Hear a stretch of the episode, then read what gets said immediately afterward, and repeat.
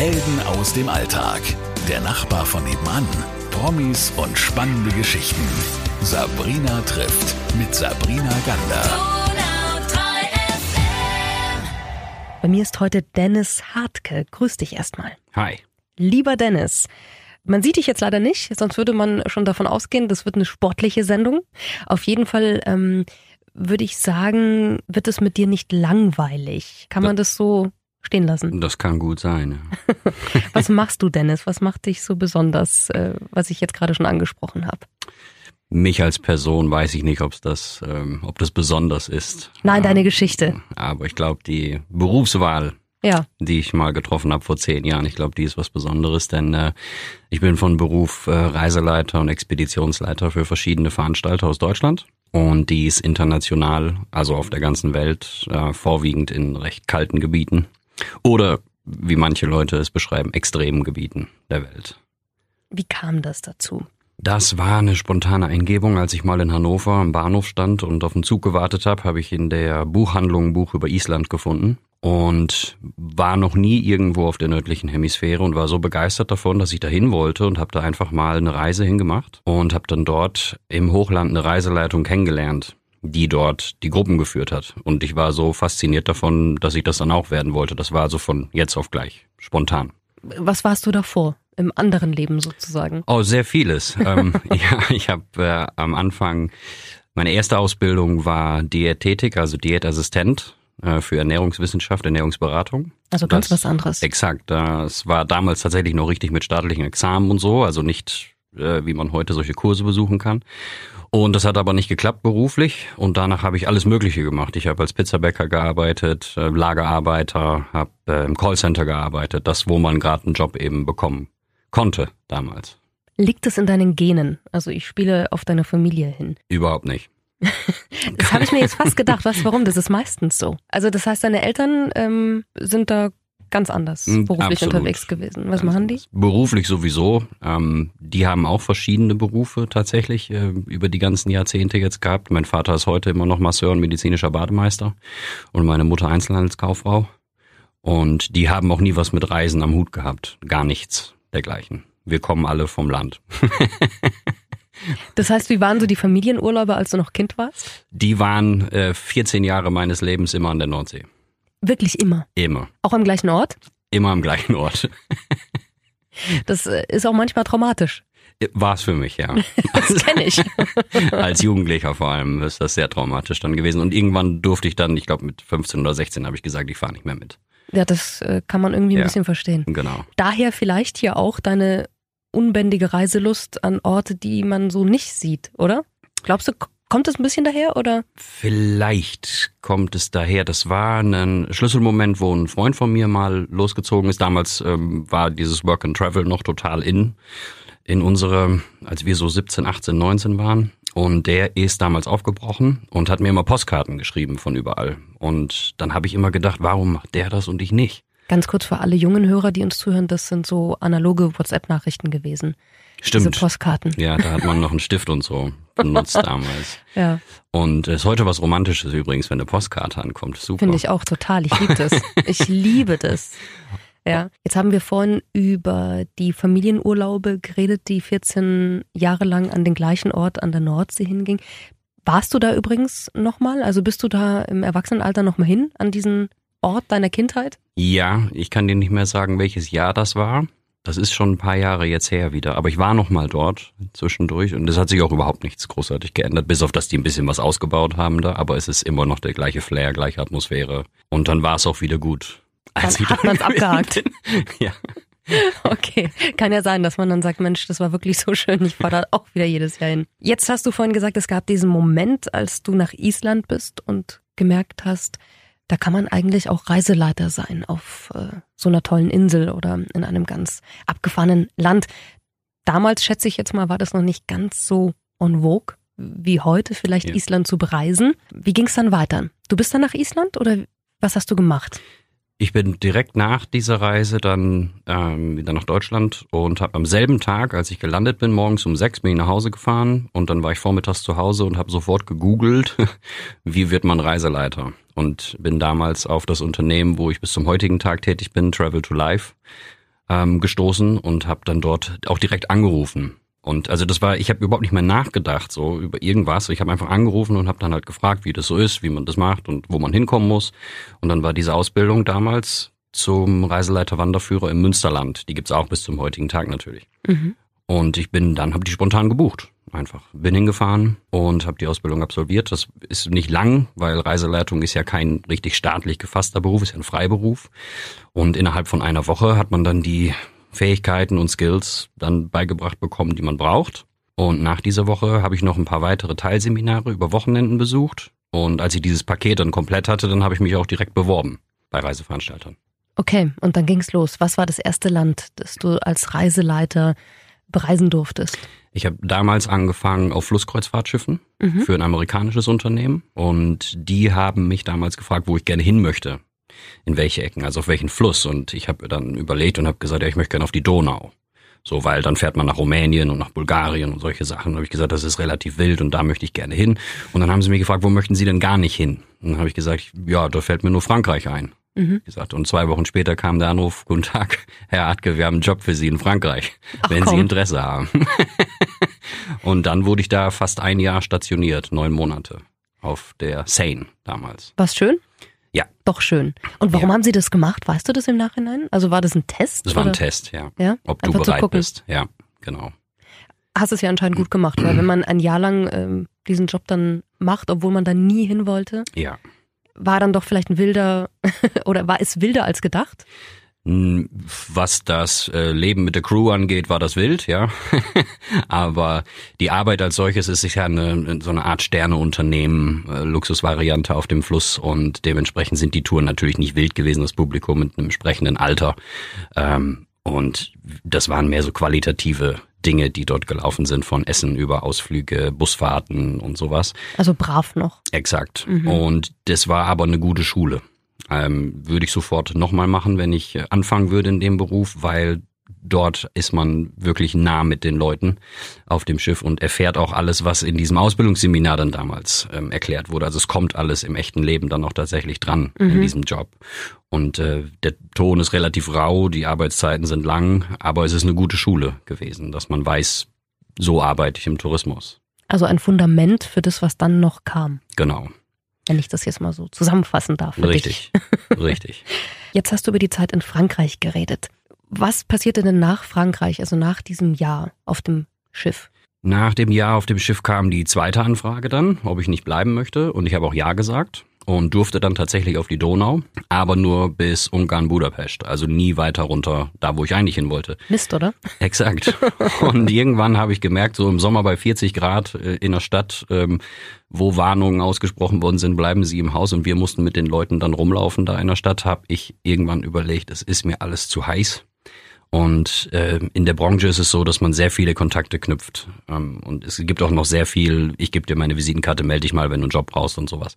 Und ich habe dann damals bei einem Unternehmen in Berlin angerufen, bei Studienreisenveranstalter, und habe dann dort gefragt, ob die nicht was Kühleres hätten. Und dann haben die gesagt, wir suchen noch jemanden in Schottland. Dann Mhm. habe ich gesagt, ja okay, dann mache ich das. So ohne zu wissen, ich war noch nie in Schottland, keine Ahnung. Habe gesagt, okay, ich komme dorthin. Und dann waren das vom äh, Schiff, kann man sagen, bin ich in den Bus gestiegen und habe dann dort Studienfahrten im Bus gemacht. Und das weitete sich dann aus über Schottland nach Irland. Ja. Und in Irland arbeite ich bis zum heutigen Tag, die meiste Zeit im Jahr tatsächlich. Die meisten Touren Okay. sind dort.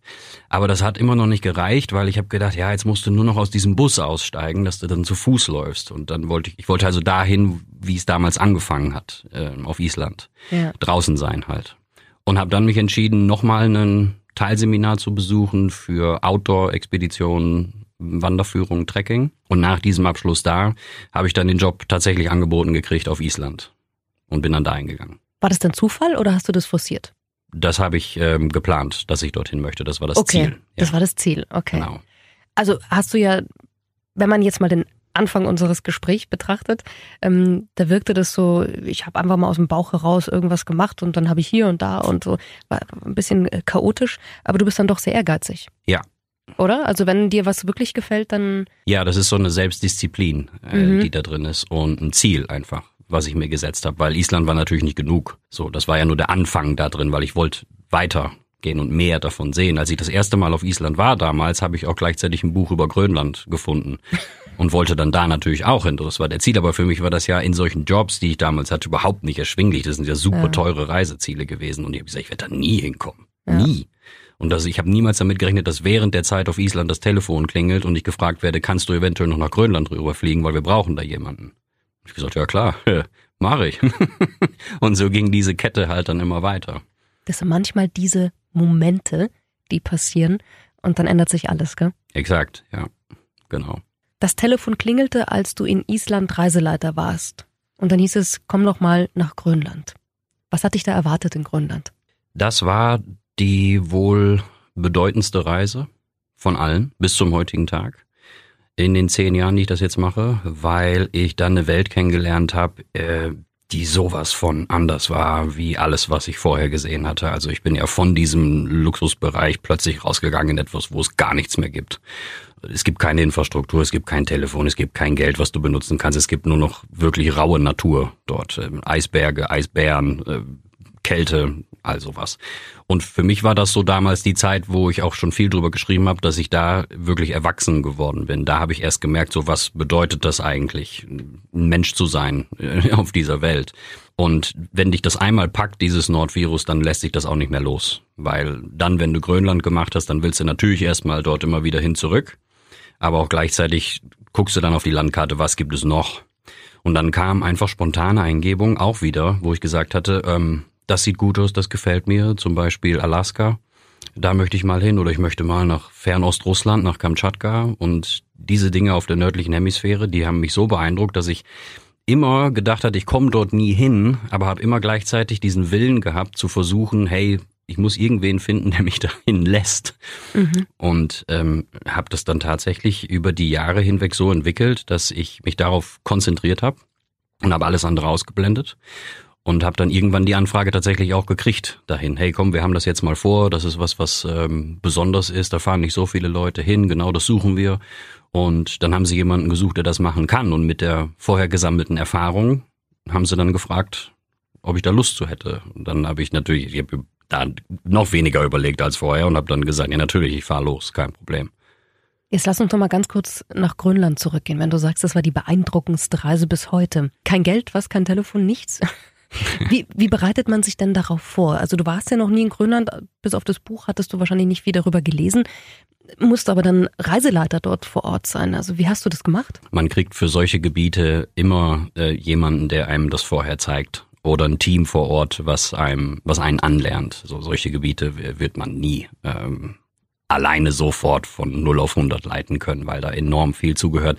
Der Mensch funktioniert auch ganz anders. Äh, also der Mensch, der dort die Reise macht, der Tourist, funktioniert auch ganz anders dort, wie als wenn du mit dem durch eine Stadt läufst. Das ist eine ganz andere psychologische Basis, die da auch funktioniert, weil du ja nur noch Grundbedürfnisse jetzt zu befriedigen hast. Das ist halt eben Wärme, Obdach, was zu essen, was zu trinken. Und das ist ein ganz anderes Format von Reisen, was dann dort passiert. Also man wird angelernt, professionell dort. Hattest du Angst, dass du das irgendwie nicht schaffst, also dass du das nicht richtig machst oder war das in dem Moment einfach ausgeblendet und du hast funktioniert? Ähm, ja, Wenn du sagst, dass es so kritisch ist, also was ja auch sehr kalt ist und äh, weil du ja wirklich auf die Grundbedürfnisse reduziert wirst. Ja.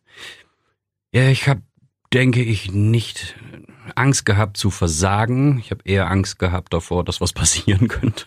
Mhm. dass sich jemand verletzt oder Schlimmeres.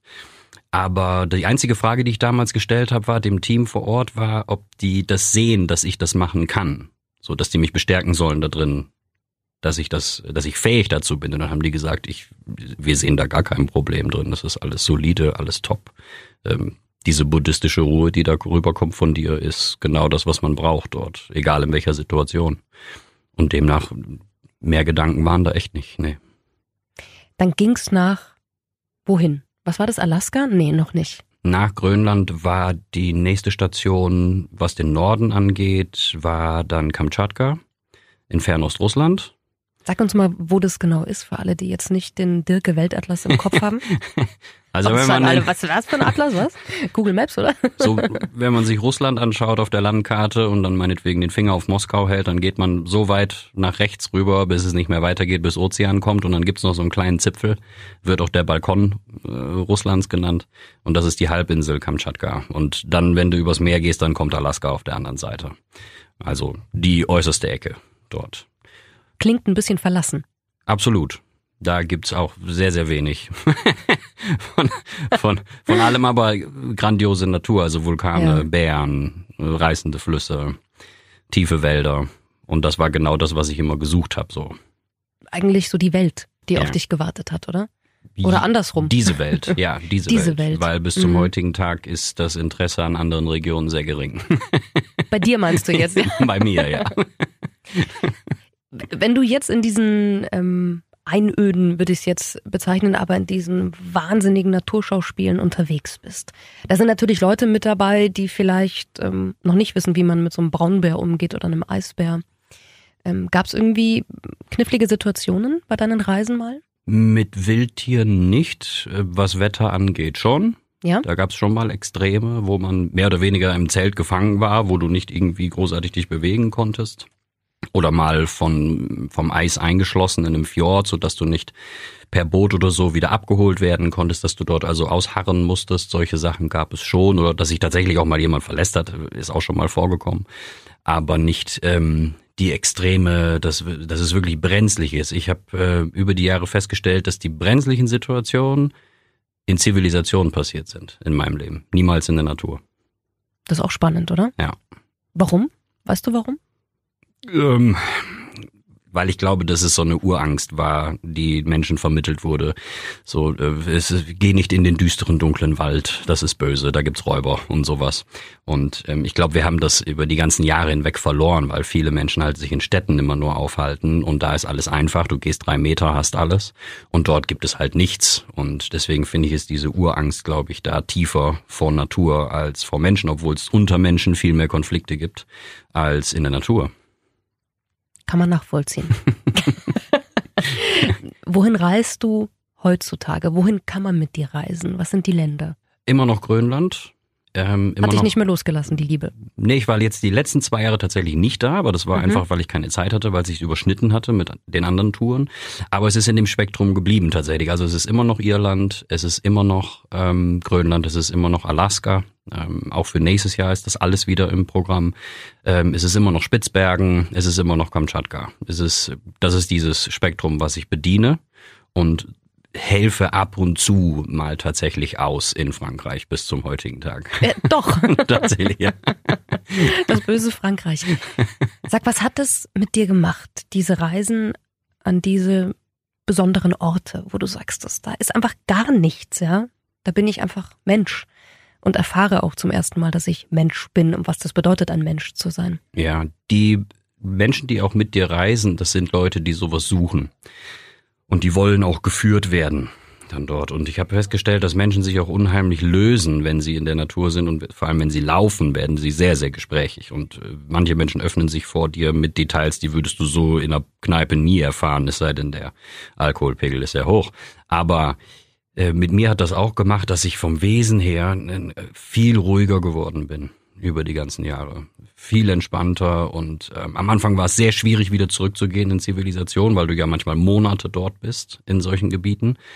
Aber jetzt kriege ich diesen Switch sehr gut hin, dass ich weiß, ich bin jetzt dann dort, jetzt ist draußen und jetzt ist wieder drin in der Zivilisation. Das wollte ich dich nämlich fragen, wie das ist, wenn man äh, aus diesem, dieser Naturgewalt zurückkommt in eine kleine Stadt äh, und dann hupt dich jemand an, weil du nicht schnell genug bei, bei Grün losfährst. Ja, das Schlimmste waren äh, Supermarktkassen. Da bin ich in vollen Schwitzen gekommen, weil diese Hektik mit dem Kassieren und so weiter, ich, das kanntest du ja über Monate gar nicht mehr. So, du hast dir das ja selber gekocht. du musstest nichts einkaufen, bist nur angeln gegangen oder so. Und das war schwierig, diesen Switch dann damals hinzukriegen. Aber man hat sich, du gewöhnst dich daran, so wie du dich an alles gewöhnst. Und ähm, ich glaube einfach, dass das mit einem das gemacht hat, dass du eine ganz andere Weltsicht auch bekommen hast. Für viele andere, die nicht über diesen Tellerrand sehen oder Neues entdecken. Und ich finde einfach, dass das Weltbild dadurch viel schöner geworden ist. Das ist doch sehr, sehr schön. Sag mal, wie sieht es aus mit Familie oder Beziehung führen? Geht das denn, wenn man so einen Job hat? Das geht, sofern man jemanden findet, der es versteht. Und das hat auch lange gedauert. Ich wollte ja nicht jetzt so tief gehen, aber das ist mir gerade so eingefallen, dachte ich, hui, das ist natürlich, wenn du da ein paar Monate irgendwo in der Wildnis bist und dann wieder zurückkommst und sagst, und wie war dein Tag so? Wird schwierig wahrscheinlich. Ja, das war am Anfang sehr, sehr schwierig. Es ist auch so, wenn du in diesem Beruf anfängst, dass du die ersten ich sage jetzt mal, die ersten Jahre tatsächlich, musst du mehr oder weniger das nehmen, was du kriegst. Und du kannst dir nicht aussuchen, wo du hingehst. Das kommt erst, wenn Achso, ich dachte jetzt Partner, Entschuldigung. Nein, nein, nein. Reiseziele. Ja, Verzeihung. Und, und da bist du sehr lange unterwegs und das killt natürlich jede Beziehung oder soziale Kontakte auch. ist es geht nicht immer nur um irgendeine Beziehung oder so. Es sind auch Freunde, die verloren gehen dadurch. Oder du kriegst ja auch nicht mit, was äh, in der Heimat passiert. Und du sitzt auch manchmal dort im August und du weißt, zu Hause ist mega warm. Und du frierst dir jetzt gerade alles ab da draußen und denkst dir auch, boah, jetzt an einem See grillen oder so, das wäre auch toll, ne? Mhm. Aber ähm, umso mehr du da drin bist und umso mehr du äh, involviert bist in das Ganze, gibt's irgendwann den Status, wo du das aussuchen kannst, tatsächlich. Und heute ist die Planung auch bei mir eine andere. Also ich war früher neun bis zehn Monate unterwegs. Heute sind es vielleicht noch fünf und das aufgeteilt aufs Jahr, weil ich auch andere Standbeine mittlerweile aufgebaut habe. Das ist ja toll. Hm. Das ist ja ein Traumberuf jetzt, oder? War es von Anfang an. Wird sich auch nie ändern. Ich brauche auch gar nicht fragen, ob du das nochmal ändern wirst. Es hört sich nicht so an, als würdest du was anderes tun wollen. Höchstwahrscheinlich nicht. Nein, es wird irgendwas mit ähm, Reisen, wird es bleiben. Ähm, ich bin mittlerweile ähm, auch Buchautor für den Drescher Verlag. Und äh, nächstes Jahr kommt der erste Reiseführer über Alaska raus und äh, kreiere gerade meine eigenen Touren, die aber mehr deutschlandbasierend sein sollen. Zwar auch mit Natur und sowas, aber deutschlandbasierend. Also es wird, es wird immer touristisch. Irgendwas mit Reiseleitung und sowas wird es bleiben. Ähm, eine andere Perspektive, die gibt es nicht. Da muss wirklich schon was im Leben eintreten, wo du quasi gezwungen bist, dass du was verändern musst. Aber solange es das nicht gibt, ähm, gibt es da auch gar keinen Gedanken dran, etwas anderes zu tun. Wenn jetzt der ein oder andere sagt, ich möchte mit diesem coolen Hund äh, nach Grönland oder nach Kamtschatka, wie findet man dich, Dennis? Ähm, man kann tatsächlich ähm, Dennis Hartke googeln, habe ich festgestellt. Also es gibt, man kann, man findet mich da tatsächlich unter dem Namen mittlerweile. Ähm, die einzige Adresse oder die beste Adresse, sage ich mal, wo man es am schnellsten findet, ist immer noch Travel to Life. Und wenn man das googelt, beziehungsweise traveltolife.de, dann ähm, findet man dort auch die Reisen. Und die Reisen sind auch ausgeschrieben mit ähm, Foto und, und Namen, wo dann drunter steht, wer die und die Tour jetzt gerade leitet. Und da findet man das eigentlich am besten. Ich veröffentliche das auch. Ähm, Im Social Media gibt's immer am Ende des Jahres die Liste fürs nächste Jahr, wo dann die Menschen sehen können, da und da und da gehen die Touren hin. Aber wie wir wissen, ist nicht jeder immer auf Facebook oder jeder immer auf irgendeinem anderen Portal. Und deswegen, ähm, das ist die, wenn du beim Veranstalter schaust, ist das eigentlich die beste Adresse. Dann machen wir das. Also, wer Lust hat, mit ihm zu reisen an Orte, die man vielleicht nicht mal aus Büchern kennt, dann machen Sie das. Und es war mir ein Vergnügen, mit dir heute darüber zu reden. Lieber Dennis, vielen, vielen Dank. Ähm, dann würde ich sagen, auf nach Grönland mit dir. Okay, Dankeschön, auf geht's. Helden aus dem Alltag. Der Nachbar von nebenan. Promis und spannende Geschichten. Sabrina trifft mit Sabrina Gander.